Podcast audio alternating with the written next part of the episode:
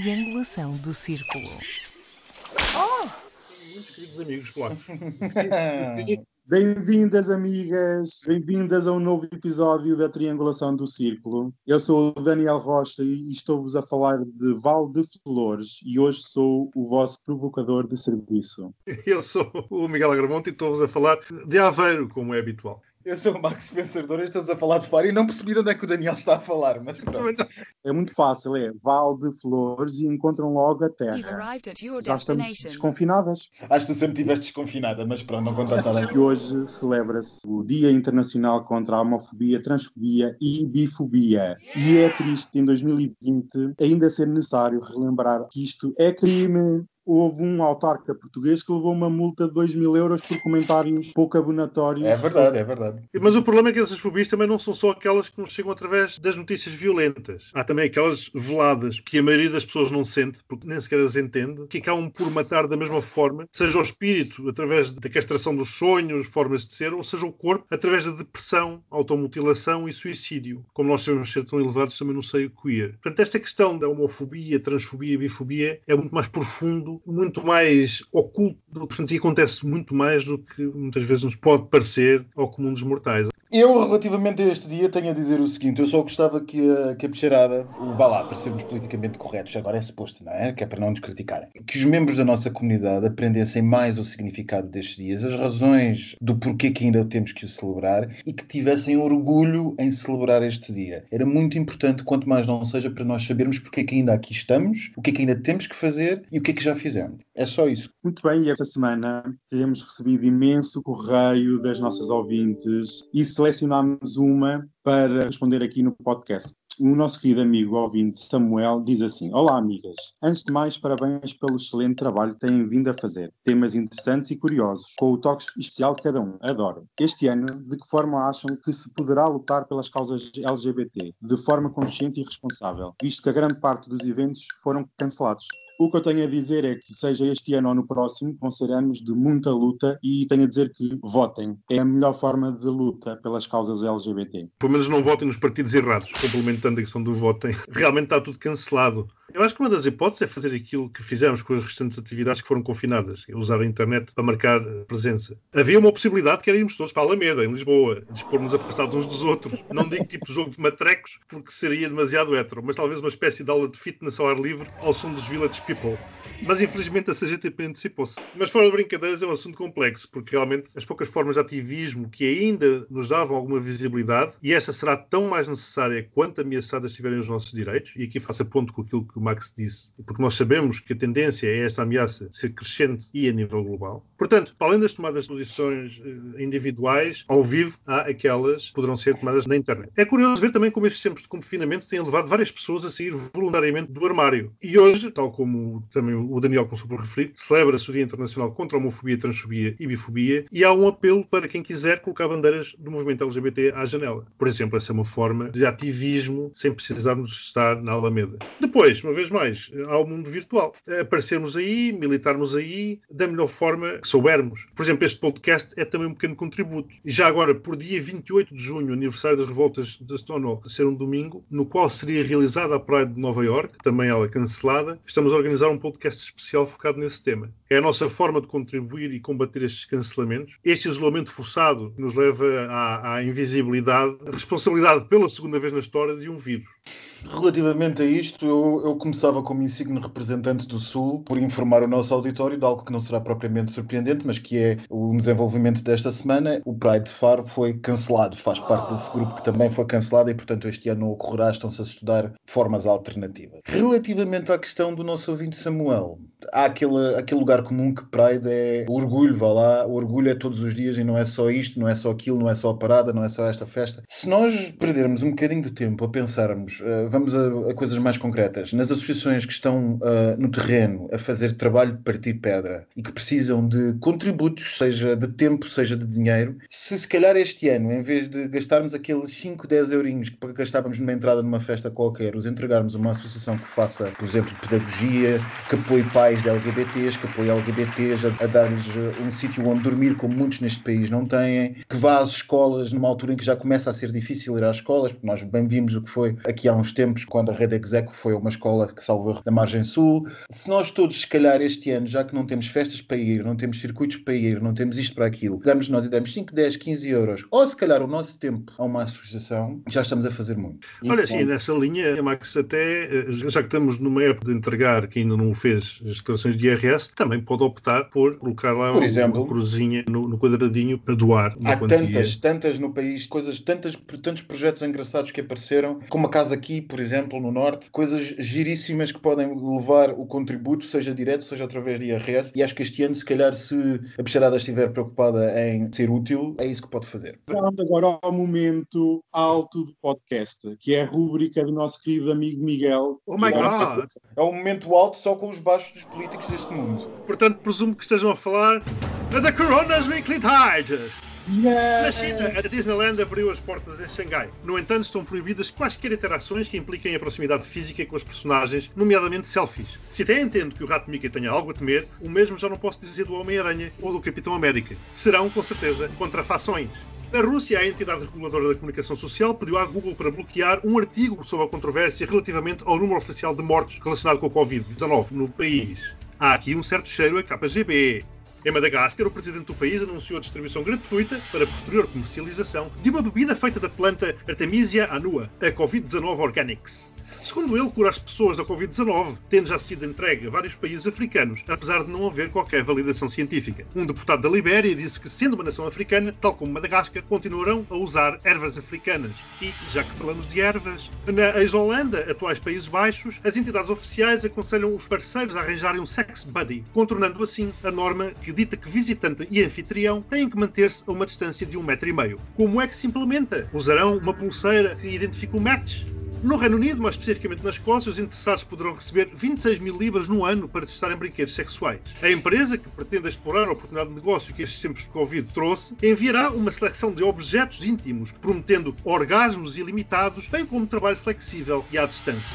Em Portugal, com a aproximação da época balear, foi revelado que as praias vão ter uma área de 10 metros quadrados por cada banhista e semáforos para indicarem o estado de lotação. Aconselho a contratação de arrumadores e espero que nas praias gay os semáforos não se limitem a 3 cores. No Brasil, um grupo intitulado Gays com Bolsonaro encontrou-se com o presidente para demonstrar o seu apoio à personagem. O líder do grupo é a favor da censura do beijo gay e não reconhece a transexualidade masculina. Diria que é como um porco marcar presença numa manif que apoia a manutenção da fábrica de bacon. Também no Brasil, um ex-senador e empresário, dono de vários meios de comunicação do estado de Paraíba, defendeu numa entrevista que jornalistas que noticiam o número de mortes pela Covid-19 deveriam ser apedrejados na rua. Ainda no Brasil, o ministro da Saúde, Nelson Tais, anunciou que.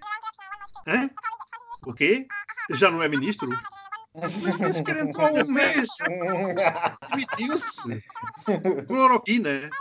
Manicura, academia, barbearia. Bom, nos Estados Unidos, Trump, esse cientista da área da medicina internacionalmente reconhecido, considerou inaceitável a resposta dada pelo epidemiologista Anthony Fauci a respeito da demasiadamente rápida velocidade a que o confinamento está a ser levantado. Presumo que agora, com duas opiniões de igual mérito científico, a questão esteja empatada. Ainda naquele país, a diretora do Instituto Global de Saúde da Universidade de Harvard sugere aplicar à população mundial um modelo que foi utilizado pelos atores da indústria porno dos anos 90 para combater o HIV. Eram todos testados cada 14 dias e os resultados inseridos numa base de dados. Os positivos e todos os que com eles contactaram eram rastreados. Ela afirma que não se pode ignorar esta tática só porque vem de uma indústria que muitos moralistas rejeitam. Pegando nesta última sugestão, só tenho uma coisa a dizer. Mantendo a linha e se querem ter sucesso, chamem ao modelo Covid-19 centímetros. Eu quero as 26 mil libras. Isto foi uma semana muito interessante. Elas têm sido todas. Elas têm Mas sido esta, todas. em particular, foi muito interessante. Não sei se vocês assistiram às revelações dos segredos de Fátima. Eu tenho assistido a todas. Não me perco uma. Foram revelados largos e quintos segredos de Fátima. Afim ao cabo, são os segredos mais mal guardados da política portuguesa, que é a recandidatura do presidente Marcelo Rebelo de Sousa e a ida do Mário Centeno para o Banco de Portugal. E acho que esta semana foi posta nu que esta mini crise que era falsa revelou muito da política nacional que estava toda disfarçada com o Covid. Nanocrise, como lhe chamou o Primeiro-Ministro. Eu continuo a achar que isto, que os amantes de teorias de conspiração poderão começar a apontar esta semana, ou se passou, eh, como importantíssima. Esse tal estranho episódio que envolveu Costa e Centeno e que levou Marcelo a tomar partido por Costa e Rui Rio contra Centeno pode ser apontada como uma falha na Matrix. E ainda por cima, tudo se resolveu naquele encontro no passado dia 13 de maio, dia de Nossa Senhora de Fátima.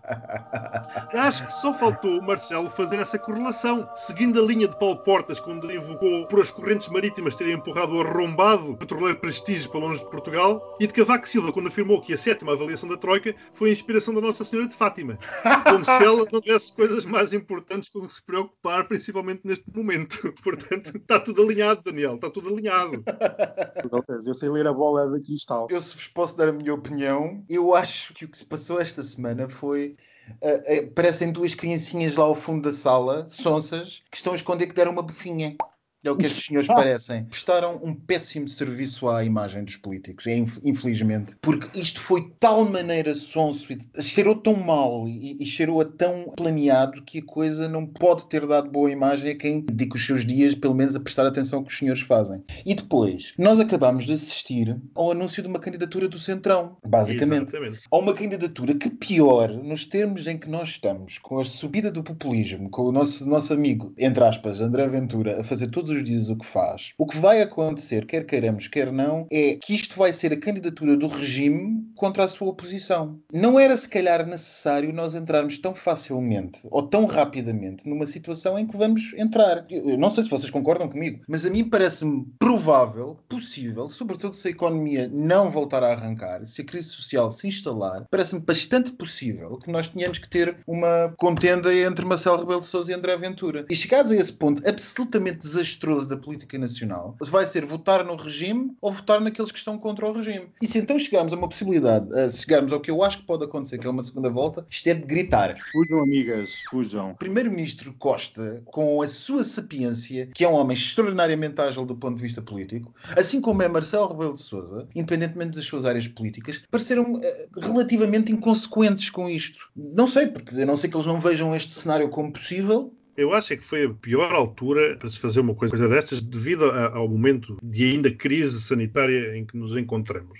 Mas repara, se nós olharmos para o calendário, agora vou, vou, também vou ligar aqui a bola de cristal. Se nós olharmos para o calendário eleitoral, nós temos a eleição do Presidente da República em janeiro de 2021, depois temos as autárquicas em setembro, outubro de 2021 e temos as legislativas em setembro, outubro de 2023. Okay? Portanto, há ali um buraco em 2022, onde aparentemente não haverá. Depois há as, as europeias em 24. E, na minha opinião, começar pelas primeiras, ou seja, as presidenciais que estão aí à porta. Portanto, o pontapé de saída, na minha opinião, foi claramente dado por Marcelo no discurso do 25 de Abril, onde desmontou ponto por ponto os argumentos dos partidos à direita do PSD que defendiam a não realização da cerimónia. E tal como o Max disse, Marcelo é efetivamente, também minha opinião, um exímio estratega e aquilo teve um efeito dois em um. Primeiro era esvaziar a polémica, dando um puxão de orelhas a quem durante semanas andou a destabilizar a Pax Pandemium, mas acima de tudo tomou um lado, ir buscar o maior número de votos possível à esquerda. Porque o Marcelo sabe que à direita já tem os votos possíveis garantidos. Dali só vai perder voto dos mais radicais, que juntarão, uma vez mais, isto é, é, é futurologia e é a minha opinião, mas se juntarão as suas forças ao Ventura. Aliás, caso as coisas continuem como estão, é bem possível que o CDS se desintegre entre aqueles mais atreitos ao populismo antidemocrático, que migrarão para o Ventura, e acontecerá também a eh, alguns mais ilustres do PSD, e os restantes que se manterão uh, fiéis a Marcelo. Acredito que uh, muita gente que até à data se tem abstido também irá irá votar no Ventura. Relembro que nas últimas presidenciais mais de metade dos eleitores licenciados não votou. E estes, para além de ser muita gente, são um alvo apetitoso para serem arrebanhados pelo jornalismo de mesa de tasca da CMTV e afins, em linha com o discurso de Ventura, mas também pelas redes sociais, que terão uma importância enorme disseminando fake news e votarão Ventura. Portanto, caso Marcelo, e fazendo a ponto com aquilo que o Marx uh, referiu, o caso Marcelo não limpa a corrida à primeira volta, é bem possível que tenhamos uma segunda volta presidencial entre Marcelo e Ventura. E em ambas as situações Ventura e companhia farão uma campanha suja, seja para garantir uma passagem à segunda volta, seja caso consiga isso, tentar vencê-la, o que acredito que não é para já, talvez daqui a, a seis anos.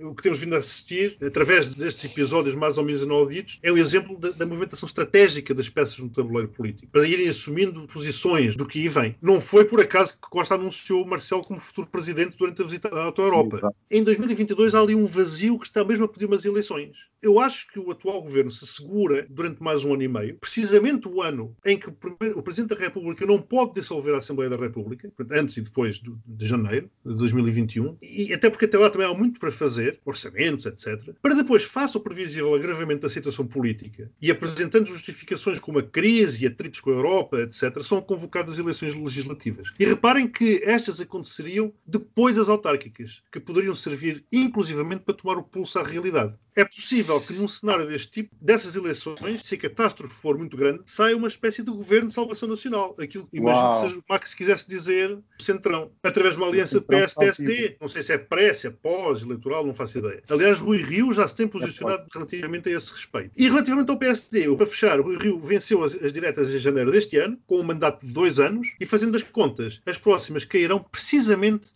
em 2022. Portanto, se nós olharmos para este cenário hipotético, ocorrerão precisamente antes das eleições legislativas e Rui Rio terá aí a oportunidade de ouro de ser governo no tal governo de salvação nacional. Está tudo muito estranho. Está tudo muito estranho. E os alinha o alinhamento dos astros está assim.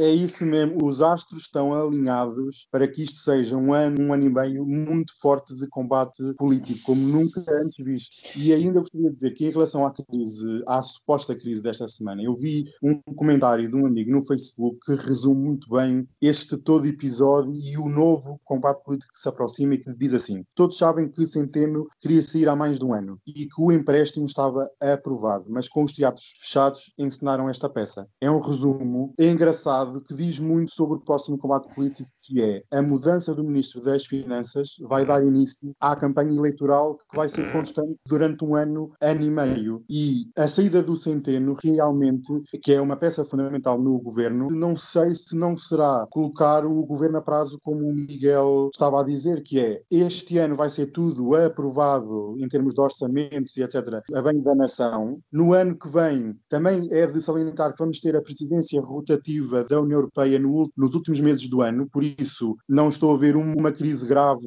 nessa altura, mas já vamos ver as rachas na aprovação do Orçamento de Estado para 2022, que será à volta de setembro, outubro de 2021. E é aí que se vai começar a marcar o passo para as próximas eleições. Exatamente. Eu parece-me que há dois fatores que não podem ser negligenciados, que são dois grandes SES, que é a crise e quão fundo cavará esta crise e quão desesperante poderá ela ser ou não ser para os portugueses, porque isto na nossa política, assim como na nossa sociedade, vai-se bestial a besta com uma velocidade muito grande mesmo. Portanto, os ratings de apoio, de aprovação do, do, governo e do Partido Socialista neste momento são altos, mas se isto cavar fundo, se as pessoas continuarem a, a, a ir pelo caminho em que, em que estão a ir economicamente e socialmente, a coisa pode-se virar rapidamente. E há um segundo fator que me parece também importante, que é aquele bidé de duquesas que é o baronato do PSD. Porque uhum. eles ainda não estão contentes com o facto do Rio ter ganho. E, portanto, pode haver nova tentativa de golpe palaciano no PSD. E aquilo que eu vos digo, ou aquilo que me parece parece também possível, não apenas um governo de centrão. Quando eu, quando eu falei do centrão, o que eu quis dizer é que não me parece imediatamente provável que haja um governo dito de salvação nacional se a crise for profunda. O que eu digo é que era escusado a estes senhores que são profundamente conhecedores da máquina política colocarem os portugueses já provavelmente perante uma situação em que vamos ter que escolher entre o regime ou aqueles que se opõem ao regime. Porque ao termos que fazer esta escolha, nós estamos a dar àqueles que se opõem ao regime uma plataforma, um palco enorme que vai servir para aquilo que de facto André Ventura e os seus eh, companheiros nazis e, e similares querem, que é as legislativas que se seguirem. Ponham este cenário. Imaginem que, por exemplo, a liderança do PSD muda e que nós temos na, na, na liderança do PSD alguém mais à direita, menos dado a ser do centro. E que o Chega aparece nas próximas legislativas, antecipadas ou não, com triplo dos votos que teve atualmente. Por exemplo, o que é que acham que é mais provável? Que um, um governo de salvação nacional ou um governo do PSD em coligação ao acordo de incidência parlamentar com o Chega. Isto pode parecer irrealista, mas não é nada que se não tenha feito na Europa nos últimos 10, 15 anos. Não, exato, exato. E eu volto a insistir, eu volto a insistir, Max, que as pessoas estão sempre a falar de transferência de votos do partido A para o Chega, etc., mas esquecem-se do número enorme de pessoas que se têm vindo a abster e que corremos o risco de uma porcentagem desses abstencionistas virem a votar no Chega. Por Portanto, isso não mesmo. há aqui, não é uma questão de vasos comunicantes, é que Pois vai não, de entrar tudo. mais gente. De tudo, de tudo. Além de não ser uma questão de vasos comunicantes, é uma questão que cada vez mais as pessoas têm que perceber e que parece que e há muitos comentadores da Praça Nacional que ainda não perceberam que a comunicação e a transferência de votos não é feita entre áreas políticas ditas semelhantes. O que nós temos visto em vários países nos últimos 20 anos é que às vezes a transferência faz-se de um polo para o outro muito rapidamente. E depois, eu insisto, estas duas personagens sonsas, que foram sonsinhos esta semana, têm que saber muito mais do que aquilo que mostraram saber sobre as dinâmicas da sociedade e sobre as possibilidades políticas que temos à frente. E era importantíssimo ao Partido Socialista, parece-me, não por uma questão de não poder apoiar alguém que seja do seu quadrante diferente, já o Partido Socialista já foi não sei quantas vezes às presidenciais sem candidatos, mas era importantíssimo que houvesse mais um candidato para dispersar uh, a atenção, para aumentar o debate e reduzir proporcionalmente a preponderância que o Chega vai ter. Porque André Ventura vai ser o nome das próximas presidenciais. Pode É não claro. ganhar, eh, pode até não conseguir ir a uma segunda volta. Ainda que eu, como um dos pessimistas aqui de serviço, acho que se a coisa lhe correr bem, até consegue uma segunda volta. Porque o Marcelo Rebelo de Sousa tem imensas críticas à direita. A direita não lhe perdoa, algum setor mais ativista de direita não lhe perdoa algumas atitudes. E há um setor da esquerda que pode ser inconsequente ao ponto de achar que entre Ventura e Marcelo tanto se me dá. E por isso é que eu disse que o pontapé de saída foi dado no discurso do Marcelo no 25 de Abril, com ele a a dizer os apoiantes da direita já os tenho, agora tenho que ir buscar os da esquerda. Há uma grande quantidade de ses, mas estas duas possibilidades que estes dois senhores tinham que ter em cima da mesa, que é a possibilidade de um governo de salvação nacional de iniciativa presidencial, por exemplo, de iniciativa presidencial, ou por acordo dos partidos por si mesmo, ou então mesmo uma situação de eleições antecipadas ou não, em que a direita pareça reforçada e o CDS, pura e simplesmente, acho que já todos nós percebemos que vai desaparecer. Podemos estar muito em, podemos estar enganados. Adeus, adeus, adeus, amigas, até à próxima Adeus. é a partir do momento em que gostemos ou não a, a coluna vertebral da Assunção Cristas, porque nunca podemos esquecer, foi ela que disse não apoiar Ventura. Atenção, é uma senhora de um quadrante completamente oposto ao meu, mas teve a coluna vertebral. Foi nesse preciso momento, quando ela saiu, apareceu este CDS, que não vai ser nada. E Vai olha, como várias más notícias nunca vêm sozinhas, temos as boas novas, assim dizendo, vindo do leste europeu, mais propriamente da Polónia e da Hungria, onde os atropelos ao Estado de Direito são tão evidentes que até a Comissão Europeia já teve que fazer uma declaração oficial e correr atrás do prejuízo. Eu continuo a achar que as coisas começaram logo tortas. E como diz o povo, quem torto nasce, tarde ou nunca sem direita. Volto a relembrar a entrada acelerada dos 10 países em 2004. No dia 1 de maio, fez agora 16 anos, entre os quais a Hungria e a Polónia. E diga acelerada porque outros valores mais altos se levantaram. Não se recordarão, mas o caminho que Portugal e Espanha tiveram que percorrer para entrarem então na CEE, em 86, foi longo e árduo. No que respeita aos outros, os tais valores económicos sobrepuseram-se a muitas coisas. A Alemanha, por exemplo, estava mortinha por ter a Polónia como quintal para produzir barato, mas com qualidade. E claro está, dentro da União. E quando me refiro aos mínimos para adesão, não falo de coisas abstratas. O Tratado de Copenhague elenca-os muito claramente. São três e o primeiro inclui o seguinte, e já agora, Max, desafio-te, como jurista que és,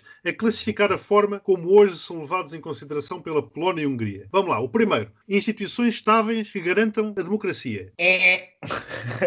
no, caso da Polónia, no caso da Polónia, as instituições ainda são estáveis. Uh, por exemplo, o Senado polaco opõe-se ao, ao domínio do partido do Jaime Kaczynski. Mas ainda há, quanto mais não seja, uma guerra institucional na Polónia. Pelo menos ainda há uma tentativa de fazer vingar o Estado de Direito democrático. Agora, na Hungria, não. Na Hungria a coisa é particularmente arrepiante, porque todo o embate institucional que podia haver desapareceu. Foi silenciado, foi perseguido, foi despedido, foi exonerado, foi o que quer que seja. Portanto, ninguém pode dizer que a, que a situação na Hungria se mantém típica de um Estado de Direito Democrático. Segundo critério, rule of law. Rule of law, entendido como a, a vigência do direito, pois a vigência do direito eh, será assegurada quer num sítio, quer no outro. Agora, resta saber se essa vigência é democrática ou não. E parece-me, no caso atual da Hungria, não o é. E terceiro, direitos humanos e respeito por e proteção das minorias. É para ambos.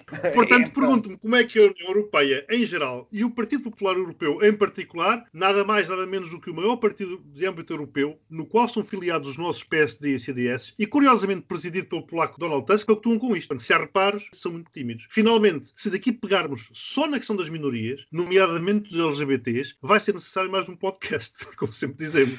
Os gays na Polónia e Na trans Hungria. na Hungria. Eu não ignoro os ulteriores motivos do Gêmeo Kaczynski e do seu PIS. Mas parece-me que na Polónia ainda vai havendo uma reação da sociedade civil, ainda há figuras da oposição, Donald Tusk, por exemplo, que referiste, há uma reação da imprensa séria, fortemente contrária ao governo, ainda há quanto mais não seja uma efervescência da sociedade que se opõe a determinada coisa, a determinado rumo das coisas, sem prejuízo de nós percebermos qual é o rumo. Na Hungria, não. A Hungria, a situação é muito, muito, muito, muito grave. Nós chegamos a um ponto em que a polícia vai visitar pessoas porque postaram coisas no Facebook contra o governo, a coberto de leis excepcionais que têm a ver com o Covid, nós estamos perante, há que dizê-lo, sem tibiezas e sem hesitações, uma ditadura. E não vale a pena fazermos passar a coisa por democracia autocrática ou autocracia não sei quê, esse tipo de terceiras figuras marginais que inventámos ultimamente para chamar alguns países quando quisemos que eles se mantivessem dentro da orla do aceitável. Não. A Hungria tornou-se numa ditadura. Quão perfeita essa ditadura poderá ser vai depender daquilo que acontecer nos próximos meses e anos, mas a mim parece-me, a continuar por este caminho, não haverá grande dúvida de que a União Europeia acaba de ter no seu seio uma ditadura e que nada vai fazer ou pode fazer contra isso. E... Pode ser que o Tribunal Constitucional da Alemanha se preocupe com isso. Pode ser que o Tribunal Constitucional da Alemanha se preocupe com isso, já que se preocupa com outras coisas. Isto para mim é um desafio muito superior ao Brexit. É um desafio existencial que abana muito mais o fundamento da União Europeia, porque de facto, o que é que serve esta União Europeia se ela não reage a isto? Continuo a pensar que a Comissão Europeia não tem coragem política para encostar quer a Polónia, quer a Hungria às cordas. Eu penso que não existe autoridade nem vontade na Comissão em tomar alguma ação em concreto, porque está tudo preocupado com crises económicas e ninguém está preocupado com problemas políticos e democráticos e de direitos humanos. Nunca Eu estiveram, que- Daniel, desculpa, nunca estiveram, uma vez mais, volta à minha introdução. Porquê que, por exemplo, a Polónia entrou para a União? Não foi pela questão dos direitos humanos, não É estavam cumpridos sequer sempre. por uns critérios económicos. é que é sempre o critério económico que comanda tudo. Money talks, bullshit walks. É uma frase que resume basicamente todo o sistema mu- mundial, mas eu exijo à União Europeia, como garante das liberdades e direitos, etc, etc, etc, que faça alguma coisa. Eu então tenho que deduzir que a Comissão Europeia não tem qualquer autoridade política para nada. É o que eu chego à conclusão. E, E eles estão por isso é que depois os populistas facilmente dizem que a Exato. Europa não serve para nada. Pronto, Exatamente. Exatamente. Lá voltamos à mesma, à mesma questão de sempre. Parece É que- aqueles hamsters que estão nas rodas, sempre a rodar e não são do sítio. É que perante uma situação como esta, a inação da União Europeia dá razão aos Brexiters. Exatamente. É Dá mais razão grave. aos a Brexiters.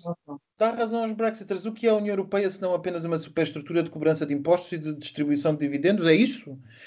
É. Nós queremos Não, acreditar e que não, de- nós lutamos para que não seja isso. burocracia, e da burocracia, que era isso que eles diziam. não é? E- Exatamente, a nós lutamos e nós concordamos que não é nem deve ser isso. Agora, de facto, as suas atitudes não mostram isso. E eu- nós compreendemos que a dinâmica, enfim, comunitária versus a, inter, a intergovernamental do Conselho podem ser diferentes e pode ser muito difícil à União Europeia, que é um- uma estrutura institucional assente em mais do que uma perna, talvez três, o Parlamento, a Comissão e a, e, a- e o Conselho, e que o Conselho é fortemente dominado por questões políticas e tensões diplomáticas que impedem que a União Europeia se movimente para determinado sentido, como por exemplo perseguir a, a- a Hungria. Isso poderá não ser do interesse de alguns países neste momento, e portanto a União Europeia fica armadilhada. Agora, o que eu insisto é, esta gente leva a vida a dizer-nos que é preciso que percebamos o- o- a importância da União Europeia, mas de facto sentados no Conselho nada fazem.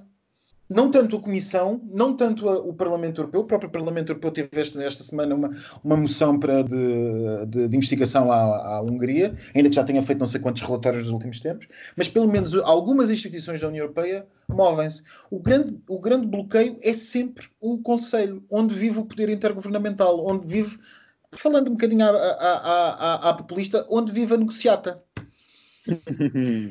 É verdade, e assim, e como todas as más notícias, hoje temos mais uma, e que é chegado o, momento, porque vivemos neste período de desconfinamento, onde se, onde se inicia uma nova era das nossas vidas, e é tempo de eutanizar a rúbrica estante da semana.